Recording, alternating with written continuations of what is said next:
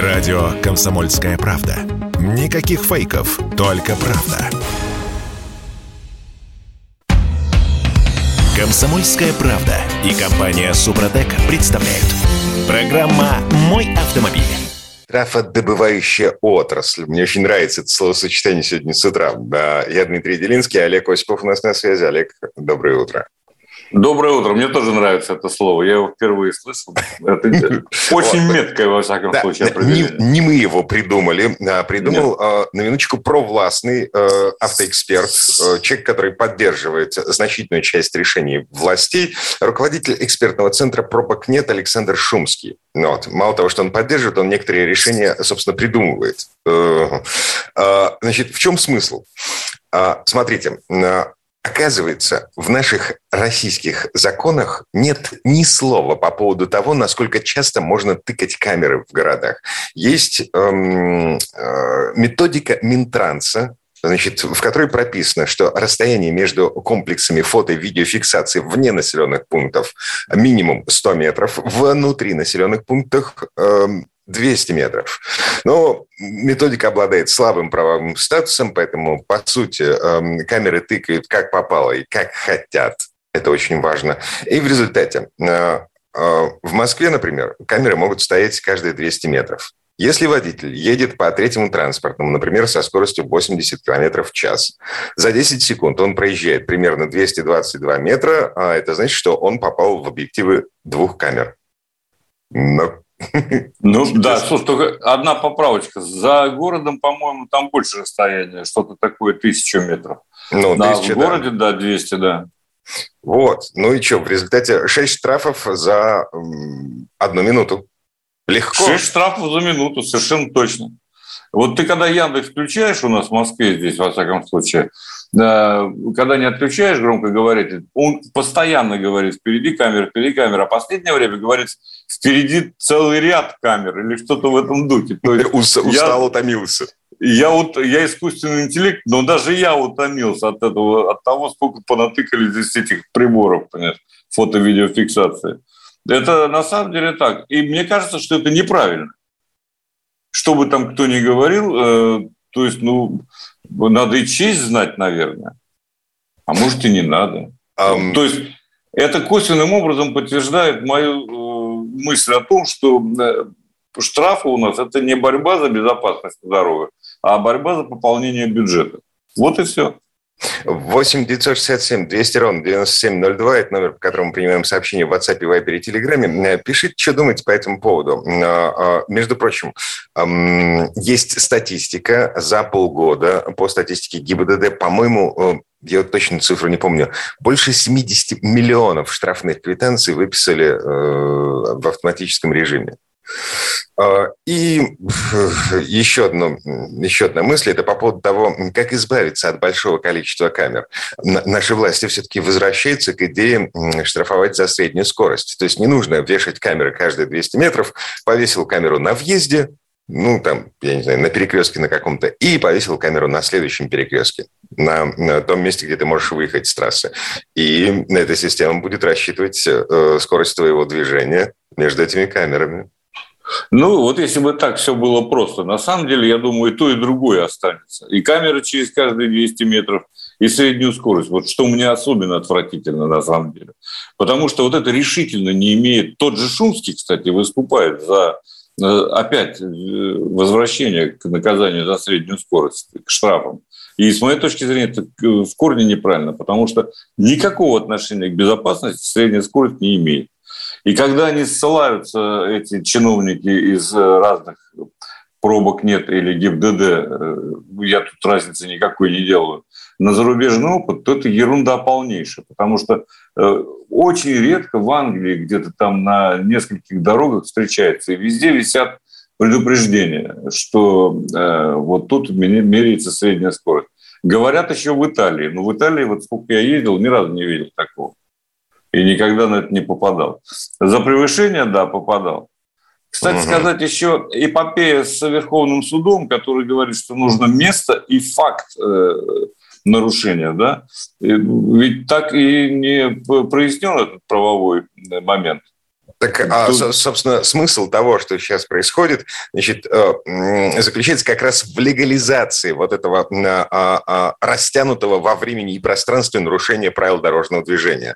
То есть эм, э, есть люди, которые пишут, написали уже поправки в административный кодекс. Э, эти поправки вроде как прошли а, нет, они все еще находятся на, на рассмотрении в правительстве, в комиссии по безопасности дорожного движения. Значит, нужно получить ну, положительное да. заключение. После этого все это поступит в Госдуму.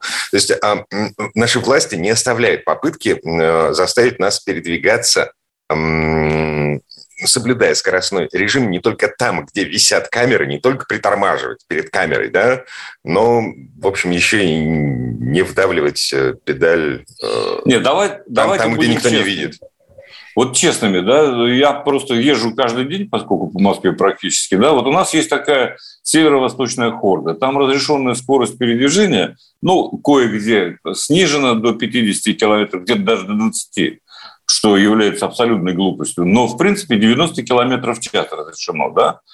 Никто по этой хорде никогда не поедет больше, чем 110. Просто э, это невозможно себе представить. Либо он нарвется уже определенно со стопроцентной вероятностью на штраф.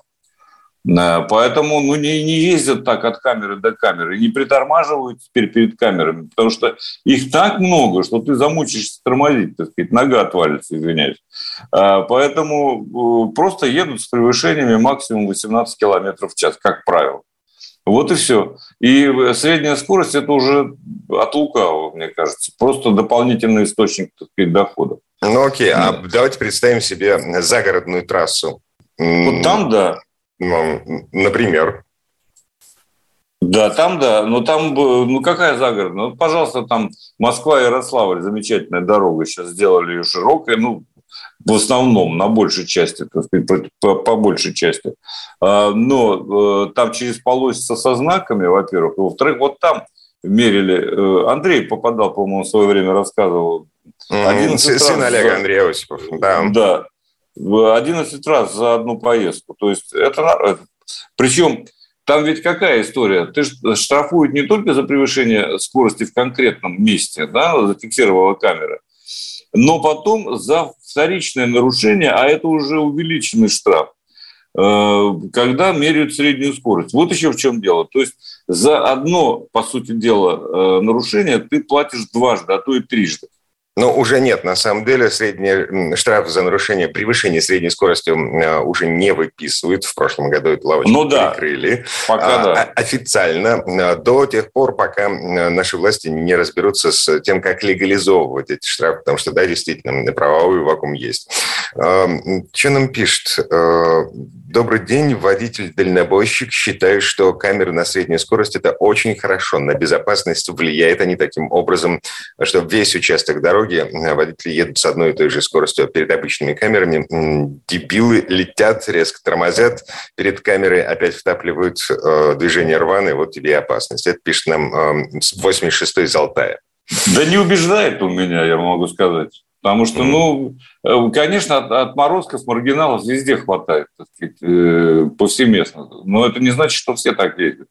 Я, например, никогда так не езжу, я не резко торможу и так далее. А вот когда мне надо на трассе действительно совершить обгон, э, когда ты плетешься там за тихоходом каким-нибудь, то ты ускоряешься, и иной раз очень сложно следить за, за скоростью.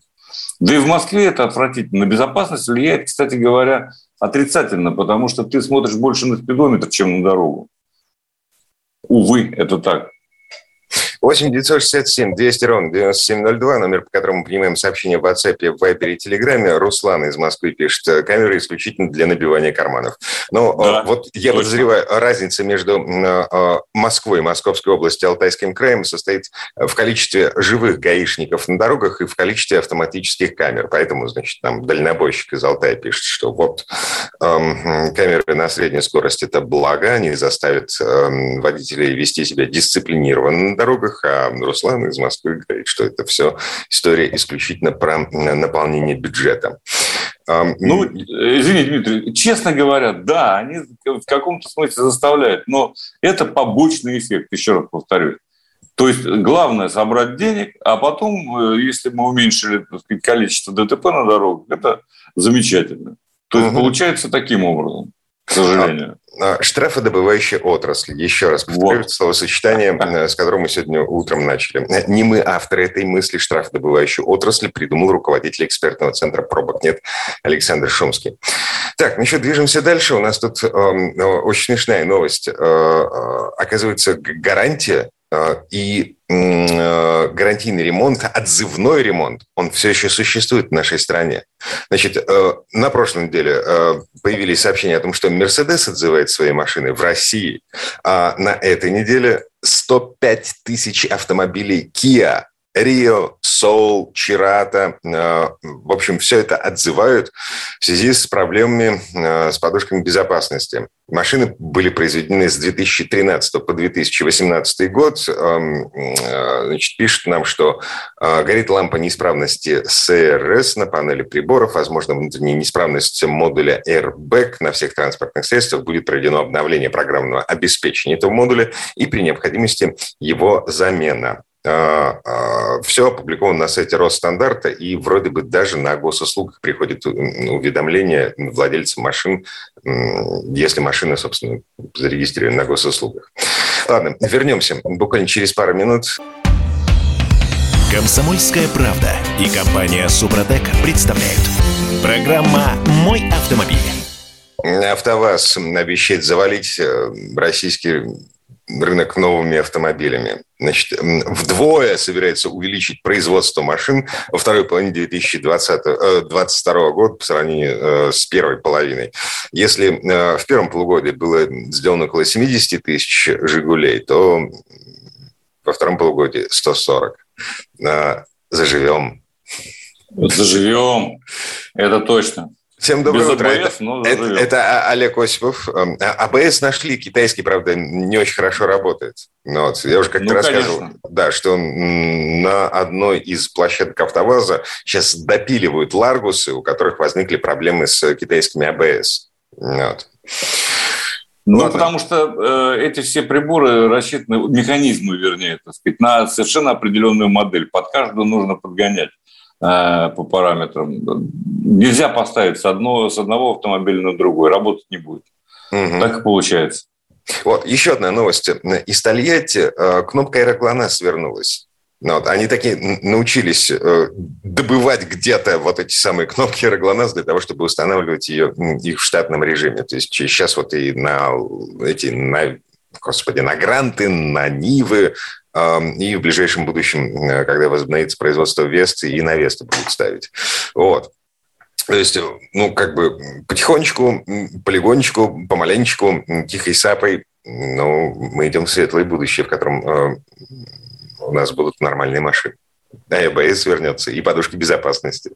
Да, вот я думаю, только будет ли спрос такой, какой был, так сказать, когда мы к этому вернемся. Это самый главный вопрос. На самом а деле, продаж... спрос от цены зависит. Э, я не буду покупать «Жигули» за миллион рублей. Ну вот хоть ты тресни. А меньше нету. Прости, пожалуйста. Да, меньше нет. не получится. Один на один десятых миллиона рублей, по-моему. Миллион сто тысяч средняя цена на э, вазовскую продукцию. Как это не парадоксально. Это а, по данным это, автостата. Это с учетом Вест. А, и вот тех Вест, ну, да. 800 штук, которые выпустили э, из остатков э, запчастей, скопившихся в Ижевске. Э, но как бы Весты переносят э, в Тольятти, там еще налаживание конвейера, и, в общем, не раньше следующего года все это запустится обратно. А так, ну вот я смотрю на цены на Ниву, например, а, РРЦ 775, по-моему, а 800 э, это в салоне в Москве.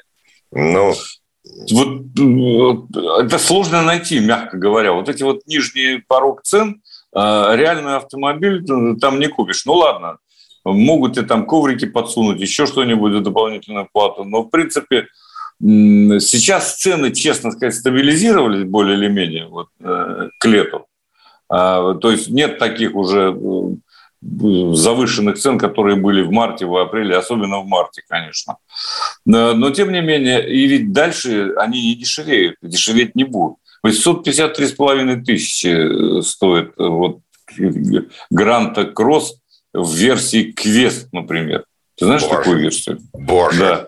Боже. Там в комплектацию в какие-то годы, вот наконец, то сказать, входит сетка для удержания груза в багажнике и водоотталкивающая обивка э, сидения, а, а также обогрев ветрового стекла и парктроник. Ну, это уже кое-что, конечно. Дорого-богато, но верните мне подушку безопасности, пожалуйста. АБС. И подушку и безопасности. И подушка безопасности, согласен. И это все в 753. Когда гранта стоила, ну, чуть ли не в два раза дешевле еще э, года полтора назад. Um, смотрю э, статистику, где же она мне тут открыта. Э, э, очень любопытная статистика, которая показывает, что вроде как цены на автомобили в среднем снижаются.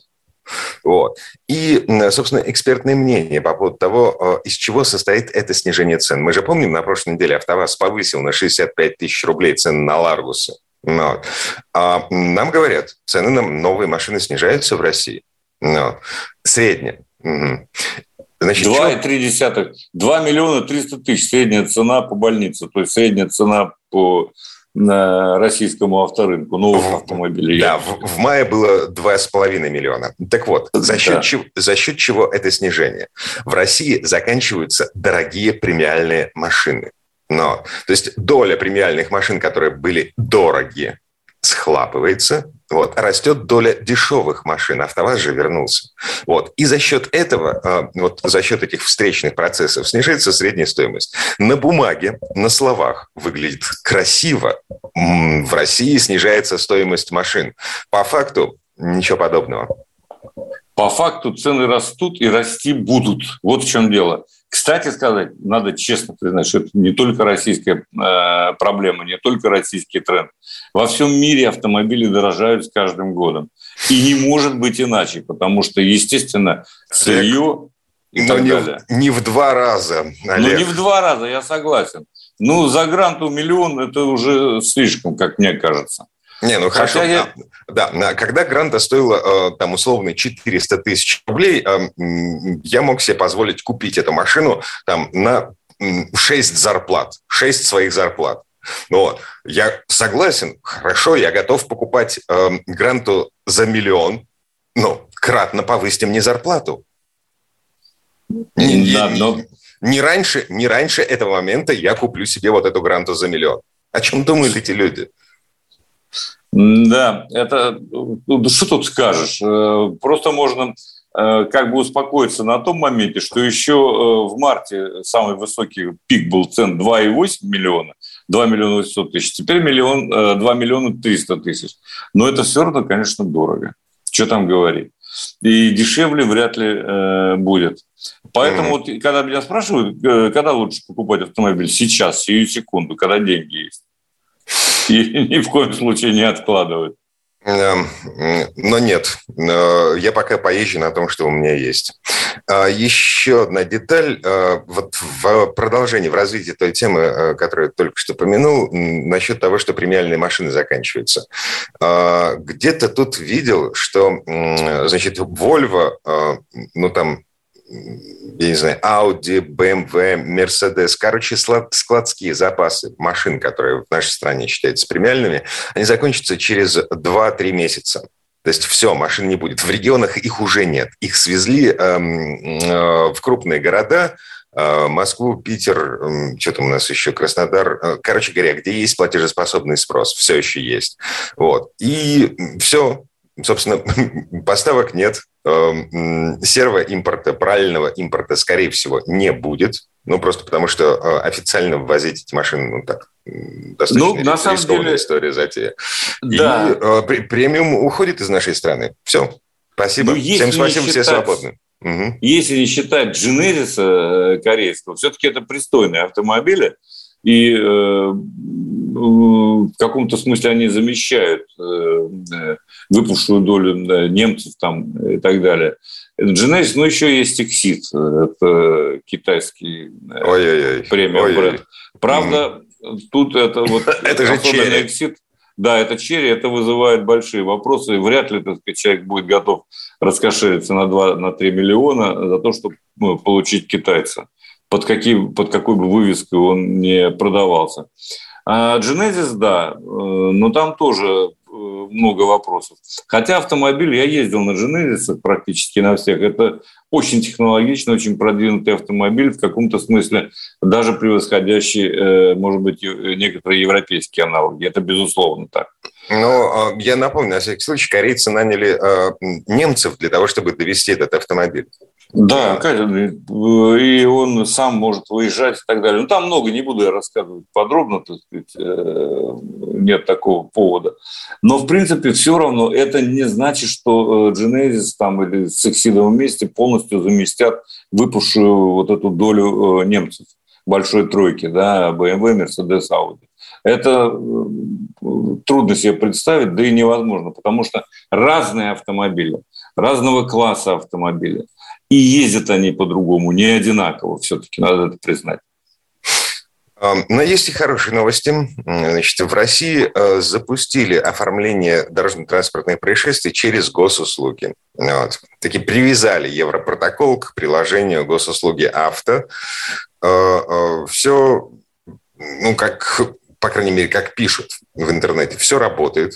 Вот. Без вызова госавтоинспекции э, по Европротоколу, еще раз напомню, только в том случае, если в аварии никто не пострадал, э, два транспортных средства, у обоих водителей есть подтвержденные э, записи, ну, в смысле, аккаунты на госуслугах. Умеют же, когда могут. Да, и это очень здорово на самом деле, потому что у меня одна надежда в связи с этим, что меньше пробок будет в Москве, потому что какая-то мелочная ерундовая авария, так сказать, и люди стоят часами ждут. А, понятно, а, ГИБДДшников. Может быть, это позволит в том числе разгрузить дороги. Да, собственно, о том и забота главным образом. Угу. Ну, еще одна маленькая деталь. Эм, я вот, честно говоря, не знаю, как а, все-таки расходиться а, поцеловавшись на скоростной автотрассе, типа а, МКАДа, КАДа, вот этой хорды московской, которую построили ЗСД, поцеловались. Эм, по идее, нужно уйти на обочину для того, чтобы в тебя потом не врезался кто-нибудь еще. Вот. А если мы оформляем все это через Европротокол, через госуслуги авто, там же фоточки нужно сделать, иначе не примут документы. А, ну, на самом деле, вот в Москве я с этим сталкивался лично, так сказать, когда, э, ну, может быть, мне повезло, хотя я видел автомобилей немало. Автомобиль э, ГИБДД, э, ДПС, да, в данном случае, который просит вас съехать направо, и потом предупреждает сразу, там сделайте фотографии. Вот съезжайте, да, да, все нормально. И кроме того, поскольку многие люди фотографируют Олег, просто а любое. Сейчас прервемся. Комсомольская правда и компания Супротек представляют. Программа «Мой автомобиль». А, значит, пока идет борьба за возобновление производства машин в нашей стране, пока идет борьба за налаживание серво-параллельного импорта, а, пока идет борьба с ценниками в автосалонах, а, пока мы с вами не можем позволить себе купить новую машину, ну, подавляющее большинство из нас с вами, значит, наши власти смотрят в светлое будущее, причем с оптимизмом страшенным. Министерство экономического развития опубликовало документ, исходя из которого получается, что ну, как бы у нас появятся беспилотники на дорогах, беспилотные автомобили в 41 российском регионе. Олег Осипов у нас на связи. Я Дмитрий Делинский. Олег, доброе утро. Доброе утро еще раз. А, речь идет об испытаниях, конечно же, и о правилах, которые э, предполагают, например, э, обязательную страховку на сумму в 10 миллионов рублей и оснащение каждого автономного автомобиля постоянно работающими камерами и так далее, и так далее, и так далее. То есть а, э, я до сих пор шарахался, ну, в смысле, объезжал, старался не попадать э, в ситуации с машинами каршеринга и таксистами многими. Теперь надо смотреть на раскраску. У них какая-то особая раскраска. Я забыл, она красно-белая, по-моему. А, имеется в виду автомобили с автопилотом, да? С автопилотом, да. Надо обращать внимание. Ага. Там любопытные э, подробности. На самом деле беспилотники будут э, с участием э, водителя-испытателя, причем неважно, на каком месте он находится, на водительском или пассажирском, и вообще без участия человека, то есть без водителя-испытателя. Им будет управлять оператор, выбирающий маршрут, там, места остановки и так далее, и так далее. То есть на расстоянии. Вот это особенно, скажем так, любопытно. В принципе, беспилотником не должен управлять вообще никакой оператор. Они должны сами, так сказать, ориентироваться в пространстве на дорогах. Но сначала нужно э, научить их это делать. Вот. Да, вот. Что, э, да, даже в самых продвинутых странах, в самых продвинутых местах, ну, например, у нас есть э, Иннополис в Татарстане, э, где беспилотники возят э, пассажиров, это типа такси. Э, там, ну, короче, есть проблема. Э, для того, чтобы беспилотная машина ориентировалась в пространстве, нужно, чтобы э, эта дорога была умной для того, чтобы между машиной и дорогой была связь, обратная связь. Эм, иначе это будет та очередная Тесла. Вот я и думаю, как же может, тут человек с ума сходит, когда видит московскую разметку, а как может искусственный интеллект с этим справиться? Я думаю, что никак. Потому что в Москве так разметка нанесена, что если автомобиль будет ехать э, вот исключительно и только в пределах полос, которые у нас могут тут прямым углом изгибаться, как угодно, то я думаю, что вряд ли э, с этим может справиться даже самый продвинутый интеллект. Но все-таки вот мне очень интересно, что такое оператор? Да? К нему, к этим операторам, которые будут управлять вот этими беспилотными автомобилями на расстоянии вроде бы, предъявляются требования. Ну, например, стаж водительский не менее трех лет – и последние три года э, это должен быть человек, которого не лишали водительского удостоверения. Ну, в общем, какая-то ерунда. Погодите, мне казалось, что для того, чтобы э, э, ну, как- как-то нести ответственность за происходящее, нужны навыки инструктора. Ну, то Мне есть, тоже так казалось. Как минимум навыки, а лучше человек с образованием автомобильного инструктора, человек с опытом работы в автошколе. Нет, меня, меня вообще просто смущает вот эта вот самая история, когда управляют э, с расстояния, как некие операторы. Да не должен э, этим автомобилем, беспилотником управлять оператор. Автомобиль должен в том-то все и дело. Именно, Но... так сказать, иметь обратную связь с дорогой, грубо говоря, да, с какими-то датчиками, я там не знаю с чем, э, оценивать разметку. Там должны быть радары, лидары, и куча других устройств, которые позволяют ему свободно ориентироваться. Иначе смысл беспилотного автомобиля исчезает. Я подозреваю, э, не настоящий сварщик, но сильно подозреваю, что дистанционный оператор, он, он как бы не для того, чтобы кру- будет, да. крутить баранку, вот как в компьютерных играх в моменте. Он, да, он э, принимает решение, берет на себя управление только в критических ситуациях. Вот. Ну, вот. И вот это вот, конечно, очень интересная история. Я надеюсь, что, ну, может быть, при современном развитии э, коммуникации э, не будет задержки временной. Он нажал на кнопку, пока она дойдет до конкретного автомобиля, пройдет там доля секунды какая-то. Кстати, ситуация э, в мегаполисах меняется 4 раза в секунду. Mm-hmm. Это известный факт. Поэтому а, конечно, тут э, к операторам нужно предъявлять куда более серьезные э, требования. Чем три года водительского стажа. Чем три года водительского стажа, да. И потом мы же знаем, что человек может э, полжизни ездить и не уметь управлять, как положено, автомобилем. Просто его не научили. Угу. Да? То есть так. нужны азы какой-то хотя бы, так сказать, контраварийной подготовки, как мне кажется. А, смотрите, вот то, чем, то, что мы сейчас обсуждаем, это все чистая теория, потому что Минпромторг, а, а нет, Министерство экономического развития, мы, мы же про развитие говорим, да, значит, э, это, э, это только проект постановления, в котором прописаны правила тестирования беспилотных автомобилей, и там же написано, что э, тестирование это будет происходить на улицах, на дорогах общественного пользования в 41 регионе страны. Когда? Ничего не сказано а, но вообще, если честно, вот чтобы не ерничать, да, в принципе, ведь это необходимая вещь. Э, нам э, действительно нужно смотреть в будущее. Угу. Это совершенно правильная история. То есть, ну, хотя бы думать об этом, хотя бы что-то делать, какие-то шаги предпринимать. Я бы сейчас был бы, наверное, доволен. Вот я не знаю, как наши уважаемые слушатели, доверили бы они свою жизнь там оператору или искусственному интеллекту. Но, в принципе, это было бы здорово. Едешь ты на работу, понимаешь, и готовишься, э, там, допустим, к эфиру сказать, по пути, совершенно не заморачиваясь дорожной э, ситуацией.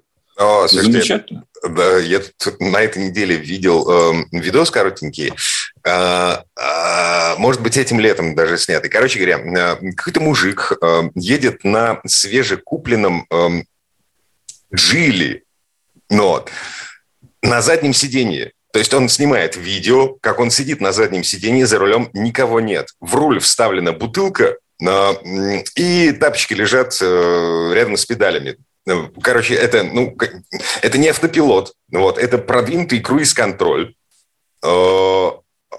Э, он его, вот этот водитель, мужик, который сидит на заднем сиденье, он его обманул, потому что продвинутый, даже самый продвинутый круиз-контроль, э, он требует, чтобы руки были на руле. Вот. Но, в общем, человек ехал так со скоростью 100 километров в час. Мне кажется, что это ненормально. А это абсолютно ненормально. Ни в коем случае не пытайтесь повторить это, потому что это чревато всевозможными неприятными последствиями. Но э, э, факт такое существует. Такое вполне может быть даже с китайскими машинами. Да, ну вот это было и с Теслами. Первые аварии серьезные с Теслами в Америке, между прочим, на родине, так сказать, Илона Маска, там, а, собственно, они и случались, потому что человек полностью э, самоустранялся от управления. Э, ну, не может, например, так сказать, самый продвинутый искусственный интеллект увидеть, что забор из э, прутьев состоит. Вот стену он может отличить, а просто когда впереди какое-то препятствие э, с жердочками, я не знаю, он спокойно в него въезжает без всяких проблем. Или когда отсвечивает впереди идущий автомобиль. Э, то есть э, камера не успевает отреагировать. Вот такие вещи, почему и нужен, собственно говоря, человек. И автопилот – продвинутый даже там второго, третьего, четвертого так сказать, э, поколения, все равно э, он предполагает участие водителя, пока еще. Угу. Так, ладно. Облизнулись, помахали ручкой Министерства экономического развития, которое смотрит в светлое будущее. Пару минут до конца этой четверти часа у нас есть время потрогать машину. Да, это все-таки вот эту вот самую э, Витару, которая мне э, очень нравится, очень по душе. Э, хотя, конечно, вот ты знаешь, я сказал в какой-то из программ из наших с тобой, что э, это аналоговый автомобиль. Аналоговый в том смысле, что он дает тебе полное представление о том, что происходит на дороге. То есть там шумоизоляция, я назову ее образцовой. То есть ты чувствуешь, ты слышишь асфальт. Кроме всего прочего, э, автомобиль этот, э, ну, напомню, что двигатель 1.4 турбо, естественно, 140 сил, 220 ньютон-метров, э, за 10 секунд э, разгоняется до сотни, максималка 200. То есть очень такая резвая э, машинка. Кроме всего прочего, очень адекватное рулевое управление. Ты точно знаешь, куда смотрят передние колеса. Я не говорю, что они ведущие, просто потому что по умолчанию это передний привод, конечно. Но вот в том автомобиле, на котором я езжу, это система All Grip Select 4WD то есть полноприводная. Я-то думал, что ну на кой черт она в городе сейчас особенно, да, там по умолчанию передний привод, ты экономишь топливо. Ничего подобного. Там есть специальная такая э, система, которая э, бортовой компьютер зашита. Ты э, смотришь по итогам поездки, а сколько реально были задействованы передние и задние колеса. О. Так вот удивительно, в Москве на сухом асфальте у меня получается примерно поровну. Угу.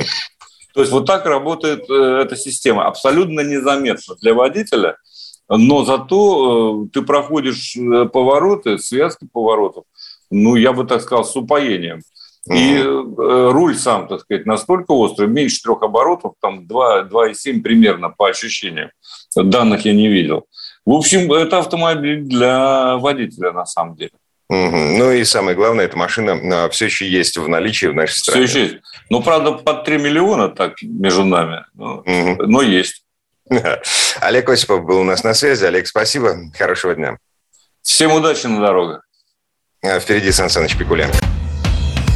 Комсомольская правда и компания Супротек представляют. Программа «Мой автомобиль». А это мы вернулись в студию радио «Комсомольская правда». Я Дмитрий Делинский. В этой четверти часа у нас традиционная история от Александра Пикуленко. Есть такое местечко в Швейцарии на берегу Нашательского озера. Называется Грансон. Это крохотный городок, чуть больше трех тысяч человек, э, но город с большой историей. Первые каменные сооружения здесь появились в начале XI века, а в XIV веке здесь построили замок. Пять круглых башен на холме. Так что это все прекрасно видно из любой точки города. До наших дней замок Грансон дошел почти в первозданном виде. Э, там внутри зал бургундских войн, выставка доспехов и оружия, рыцарский зал с резными деревянными скамьями эпохи Возрождения, банкетный зал, комната пыток, подземная тюрьма, ну, в общем, полное погружение в Средневековье. Плюс музей старинных автомобилей. Внезапно, да? Этот музей основал в 1960 году тогдашний владелец замка Жорж Филиппинетти. Среди экспонатов можно увидеть э, роскошный Rolls-Royce Phantom 27 года, принадлежавший Грете Гарбо. Лимузин Остин 1938 года выпуска, владельцем которого был Уинстон Черчилль. Сан Саныч Пикуленко ходил по этому музею, ему слово. Предыстория. Вообразите себе, как выглядит кулеврина? Рот огнестрельного оружия, что-то среднее между пушками и мушкетами. Это ствол двухметровой длины, вертлюга и приклад, который полагалось зажимать под мышкой. Стреляет кулеврина ядрами размером с куриное яйцо. И по своему назначению сравнимо с современными переносными противотанковыми комплексами. Только дырявила эта самая кулеврина не многослойную танковую броню, а рыцарские латы – Вообще-то в средневековый швейцарский замок Грансон, что на озере Нью-Шатель, прямая дорога исследователю позднего средневековья, охотнику за теменями Филиппа Доброго и Карла Смелого, чьи портреты и вывешены в одной из спален замка. То, что здесь есть небольшая коллекция транспортных средств, скорее курьез. Просто один из владельцев, коих у этих замшелых стен за 10 веков сменилось немало, поместил свое личное собрание 21, выражаясь профессиональным языком, единицу хранения. Впрочем, точно таким же образом от прежних владельцев остались коллекция старинного оружия, комплекты воинской амуниции и внушительный набор пыточных орудий. История замка Грансон всплывает из глубин Средневековья. Первые камни в его основании были заложены еще в 1050 году. А в XIV веке это было мощное фортификационное сооружение, родовое гнездо Атонов, верных вассалов английского короля Эдуарда I. Отголоском тех событий служит передаваемый до сих пор в Ирландии по наследству титул Виконтов Грансонских. Процветанию рода пришел конец в 1397 году, когда был убит на дуэли Атон III, известный рыцарь, лавелас и трубадур. Ну а в 1436 сооружение приобрело тот вид, в каком и дошло до нашего времени, исключая электропроводку, канализацию и скульптуру сирена Марка Шагала, появившихся значительно позже. Потом, по завершению бургундских войн, право владения этой территорией утвердилось за одной из самых молодых демократий Европы. Так продолжалось на протяжении трех веков – в 1798 году замок ненадолго захватили солдаты революционной Франции, но затем он отошел к Гельветической республике. А в 1806 году замок просто продали горожанам. Сначала здесь разместили тюрьму, а потом табачную фабрику. Шло время, и в 1956 году замок прибрал к рукам Жорж Филиппинетти, большой любитель автомобилей и владелец довольно известной гоночной конюшни. Он-то и открыл в замке Грансон автомобильный музей. Кстати, завхозом у Филиппинетти служил Франко Сбарра, известный теперь как владелец дизайнерской школы Эспера Сбарра. А в то время ему поручили уход за экспонатами. И что уж совсем странно, разработку автомобилей марки Филиппинетти со стеклопластиковым кузовом и 1600-кубовым мотором от Volkswagen. Кстати, в городе Грансон, что расположился у подножия замка, родовое гнездо Сбарро. Там его мастерская, где он и осуществляет большинство из своих задумков. Ну а саму автомобильную экспозицию под старинными замковыми сводами открывает малоизвестный, а скорее даже уникальный ЭГ 1898 года. Сегодня не во всякой автомобильной энциклопедии прочтешь про эту марку – Инженер Рудольф Эгг из Цюриха стоял у истоков швейцарского автомобилизма. Свой первый самоходный экипаж, то была трехколеска с французским мотором Дадион Бутон, он построил в 1893 году. Когда через пять лет Эгг начал серийное производство автомобилей, они тоже очень напоминали продукцию завода Дадион, в частности задним мостом с укрепленным на раме картером. Эта схема и сохранила в автомобильной истории славное имя графа Альбера Дадиона. И тем более сходство усиливается в эстетике кузова визави, пассажиров в котором сидели парами друг напротив друга. Но в 1905 году автозавод сгорел. Инженер, однако, не опустил руки и к 1914 году возобновил производство. Оно продолжалось еще несколько лет. Подбор экспонатов в этой коллекции во многом случайен, но от этого не менее интересен. Например, здесь есть машина, с которой начиналась история ставшей потом легендарной фирмой Делае. Ее выпускали с 1896 года. Дело пошло настолько хорошо, что Эмиль Делае, железнодорожный инженер из Тулузы, решил основать второе производство в Париже. Увы, но буквально несколько лет спустя он покинул компанию, оставив ей, как часто случалось в автомобильной истории, свое имя и финансовые проблемы. Новым хозяевам пришлось, по сути, начинать дело заново. Вот почему ранний период фирмы Делае оказался в тени ее громких успехов в 30-х годах. В этот период кузова Делае заказывали у самых стильных закройщиков своего времени. Глядя на одну из первых машин фирмы – Заметим, что и на раннем этапе создателям не изменяло присущее французам чувство вкуса. На заре автомобилизма производство носило совершенно хаотичный характер. На северо-западной окраине Парижа действовали настоящие торговые ряды, где можно было купить двигатель, трансмиссию, другие важные детали и тотчас начать выпуск автомобилей своего имени, чтобы спустя сто лет автомобильные историки терялись в догадках – что за марка такая де Риансе. А она просуществовала в парижском пригороде Левинуа-Перре всего-то три года.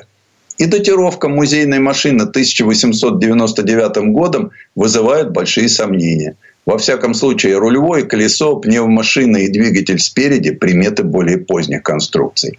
Да, именно в эти годы на автомобилях появился капот – и тотчас возникла проблема, как оформить эту выдающуюся часть.